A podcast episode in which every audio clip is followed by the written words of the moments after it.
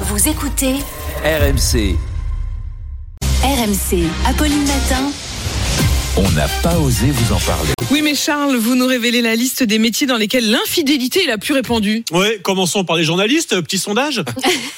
Bah voyons Charles. Bah voyons Charles. Grand, grand silence. Bah non, ok. bah, Bah, jamais. voyons Ça Charles. pourrait être gênant. Bon, je vous rassure, les métiers du journalisme ou de la communication ne sont pas dans le top 5. Bon, Est-ce que vous avez une idée, tiens, du domaine professionnel dans lequel on serait le plus infidèle Les visiteurs. euh, les, Pilote. les- Bravo, Ah, Nico, visiblement. Les commerciaux. les commerciaux, Alors, voilà. alors Ah oui, ils sont attention. Ah, tout le temps sur les routes, quoi. Voilà, on va pondérer. C'est un sondage mené en Grande-Bretagne. On a interrogé 4000 personnes, une sur cinq. Rien a- à voir les a- commerciaux français, rien à ah, Rien voir. à voir, évidemment. Le commercial français est fidèle, mais là, un Britannique sur cinq a reconnu avoir déjà été infidèle et dans 85% des cas, ça s'est passé au travail. Alors, en première position, les commerciaux, donc.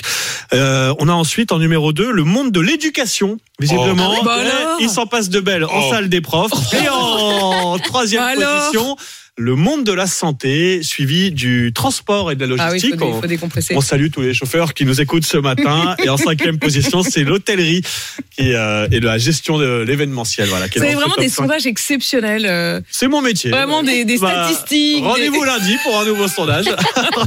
L'hôtellerie, c'est facile. Oui, l'hôtellerie, je l'aurais remonté, moi. J'aime beaucoup. Nico, assez expert. hein.